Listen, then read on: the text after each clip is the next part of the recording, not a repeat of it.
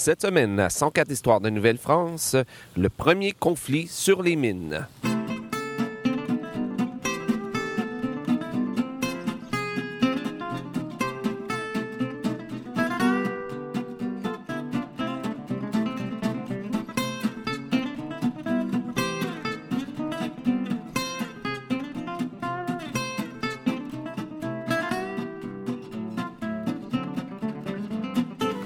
Alors bonjour à toutes et à tous et bienvenue à cette nouvelle histoire de Nouvelle-France.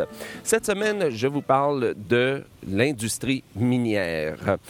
depuis quelques années ici au Québec, euh, ben, l'industrie minière a causé, comme on pourrait dire, euh, quelques débats dans la société québécoise. D'un côté, on a des environnementalistes qui craignent des impacts environnementaux de l'industrie minière causés par l'industrie minière et d'autres euh, ben, se font entendre pour dénoncer les avantages économiques consentis aux acteurs de, des entre... qui œuvrent dans, l'industrie minière. et puis là, bon, vous pouvez vous poser la question pourquoi est-ce que je fais ça comme en, introduction en disant que ça fait quelques années qu'on en parle, parce que bien sûr, en Nouvelle-France, ça ne se serait jamais passé, ces choses-là. Hein. Bien sûr, on était plus près de la Terre, euh, et puis euh, on n'était pas dans l'ère capitaliste, alors donc on faisait certainement pas ça pour euh, la part du gain.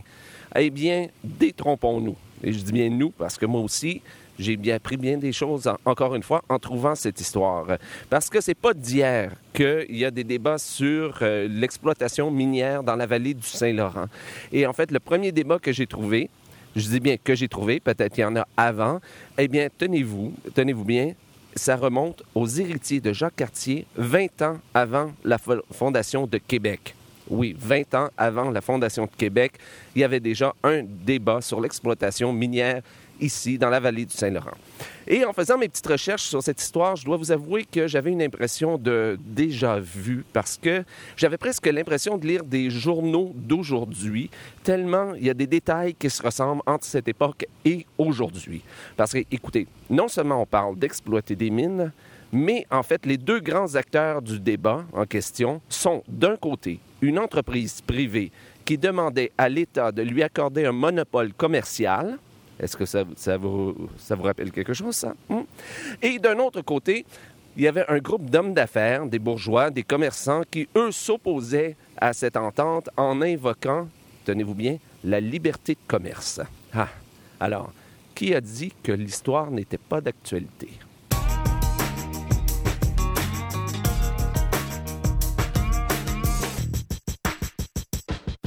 Alors, l'histoire d'aujourd'hui commence en 1587 et elle met en scène un des héritiers de, Jacques Cartier qui s'appelait Jacques Noël, qui était en fait son neveu, qui était le, le fils du frère de Jacques Cartier.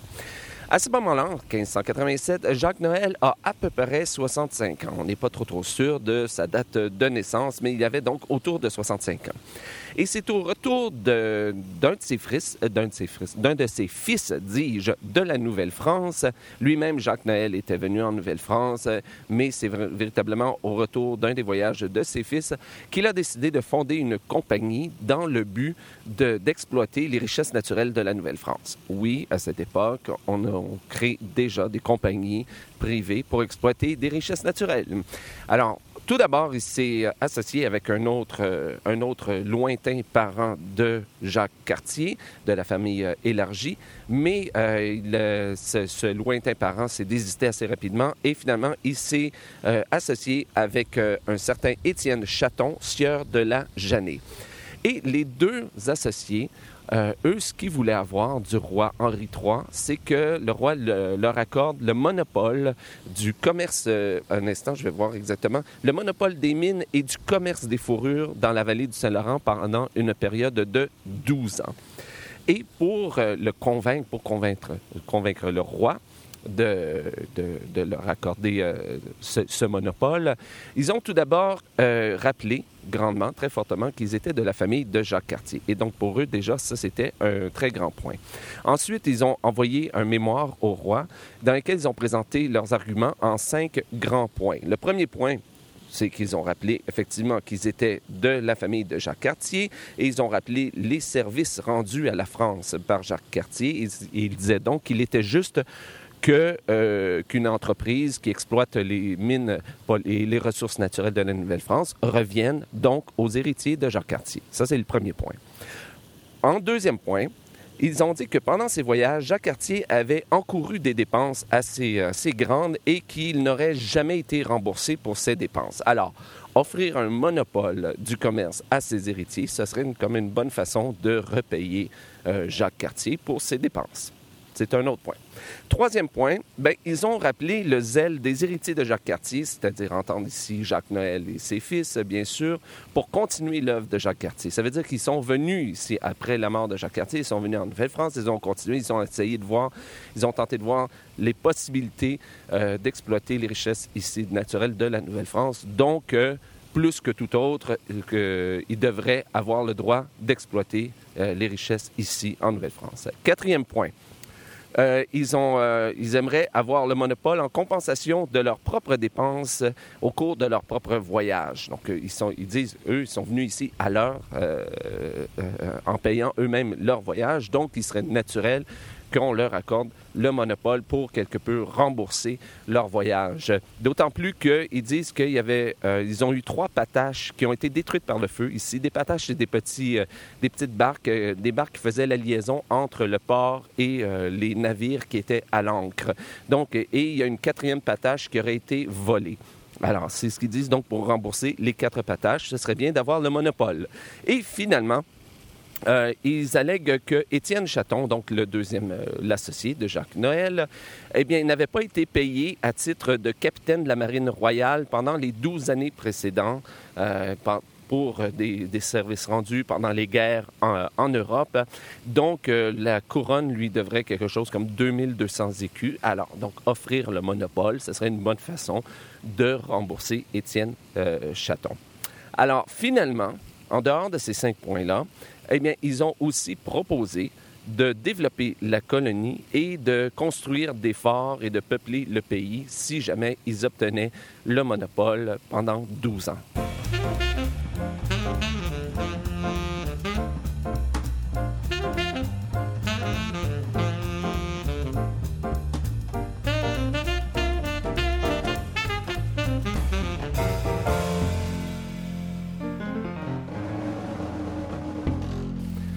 Après avoir exposé leurs arguments, Jacques Noël et Étienne Chaton finalement obtiennent ce qu'ils voulaient, c'est-à-dire que pendant 12 ans, ils obtiennent le monopole du trafic des mines et des fourrures au Canada, en Acadie et au Cap de Conjugon.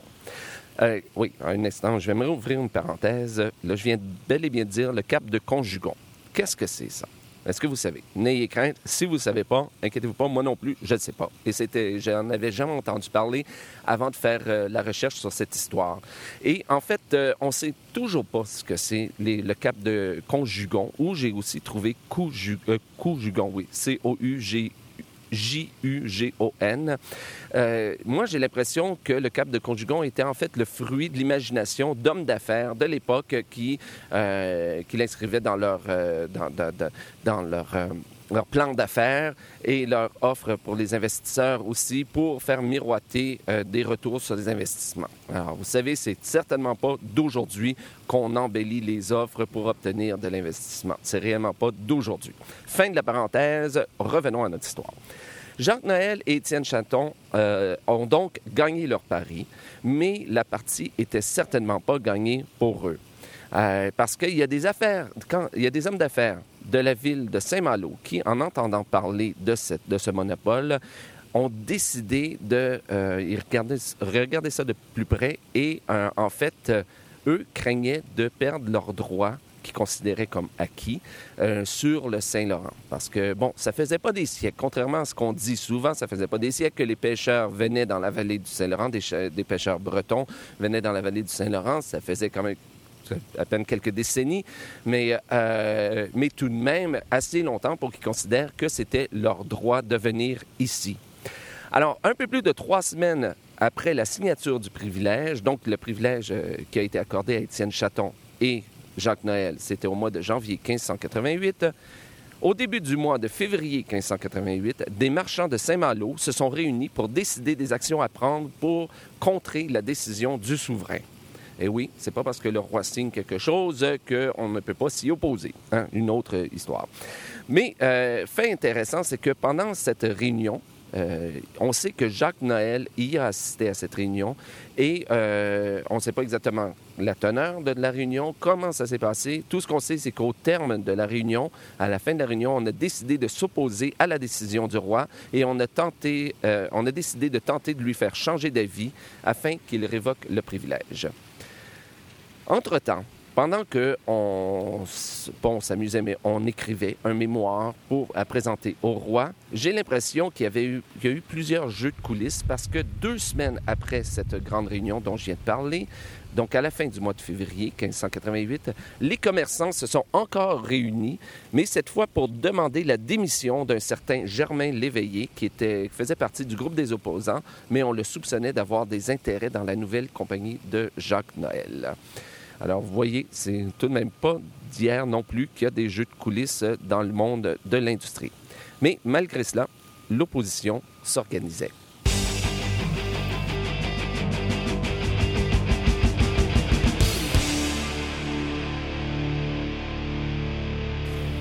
Au début du mois de mars, toujours en 1588, toujours 20 ans avant la, fondation de Québec, les États de Bretagne se sont réunis exceptionnellement pour entendre les arguments des, euh, commerçants, des bourgeois de la ville de Saint-Malo. Voici en gros comment euh, les commerçants, les bourgeois ont répondu aux arguments de Jacques Noël et de Étienne Chaton. Tout d'abord, ils ont rappelé que Étienne Chaton, lui, n'était pas de la famille de Jacques Cartier. Donc, les arguments disant que les deux, associés, avaient des liens avec la famille de Jacques Cartier, ça ne tenait plus d'après eux. Ensuite, ils reconnaissaient que Jacques Cartier, effectivement, euh, n'avait pas été remboursé pour toutes ses dépenses pendant ses voyages. Mais, ils disaient, et il y avait un grand mais, euh, ils alléguaient tout de même que euh, Jacques Cartier devait beaucoup d'argent lui-même à la ville de Saint-Malo. Il en devait autant, sinon plus, que le montant que la ville lui devait. Donc, finalement, on devait peut-être annuler cet argument-là. Euh, ensuite, euh, il remettait en question que Jacques Noël et Étienne Chaton aient découvert des mines au cap euh, de Conjugon. Comme je vous l'ai dit, les mines, on les a jamais trouvées encore aujourd'hui. Donc, euh, déjà à l'époque, on remettait ça en question. Et finalement, pour ce qui était de l'argent qui revenait à Étienne Chaton, les 2200 écus en remerciement de ses services dans l'armée, euh, eh bien, les bourgeois de la ville de Saint-Malo, eux, ne contredisaient pas euh, ce montant, mais ils disaient plutôt que l'argent devrait plutôt leur revenir à eux, puisque c'est grâce à la ville de Saint-Malo que, que Étienne Chaton est allé combattre et qu'il a gagné Donc, finalement, c'est les Malouins qui devraient remporter euh, ce 2200 écus. un argument un peu faible, mais tout de même, c'est un argument qui semble avoir eu de l'impact parce que, après la réunion, les représentants des États de Bretagne ont accepté de porter la question devant le roi afin de le convaincre de révoquer le privilège qu'il avait accordé quelques mois euh, plus tôt à Étienne Chaton euh, et à Jacques Noël, et ce, notamment, ils ont rajouté quelque chose au nom de la liberté de commerce, afin qu'on laisse les sujets de Sa Majesté, les sujets du Royaume de France, continuer à faire le commerce librement, euh, comme on le faisait jusqu'à maintenant dans la vallée du Saint-Laurent. Et finalement, ils ont eu gain de cause. Au mois de juillet 1648, donc à peu près euh, six mois après avoir accordé le privilège à Jacques Noël et Étienne Chaton, Henri III accepte de le révoquer, il revient sur sa parole et donc euh, il ne reste presque plus rien de ce privilège. Je dis bien presque plus rien parce que, euh, que s'il leur enlève l'Acadie et la vallée du Saint-Laurent, Henri III accepte tout de même d'accorder le privilège sur les mines de Conjugon à Étienne Chaton et Jacques Noël. Devinez ce qu'ils ont décidé de faire? Ben, ils ont laissé tomber, bien entendu. Alors, les bourgeois de Saint-Malo ont remporté une victoire, mais ils se sont bien gardés tout de même de demander le privilège pour eux parce que ils savaient très bien que s'ils voulaient avoir le privilège, donc de monopole de 12 ans sur la vallée du Saint-Laurent, ben ils devraient eux-mêmes s'engager à construire des forts, les entretenir, euh, entretenir des relations aussi avec les Amérindiens et aussi à coloniser la vallée du Saint-Laurent, ce qui entraînerait des coûts exorbitants. Ce qui revient à dire que finalement, la, la liberté de commerce, c'est bien, mais pas à n'importe quel prix. Et c'est ce qui met fin à cette nouvelle histoire de Nouvelle-France. Si vous avez des commentaires sur l'émission, je vous invite à m'écrire à info@104histoire.com ou encore à vous rendre sur la page Facebook de l'émission. Ici Jean-François Blais et à bientôt pour une nouvelle histoire de Nouvelle-France.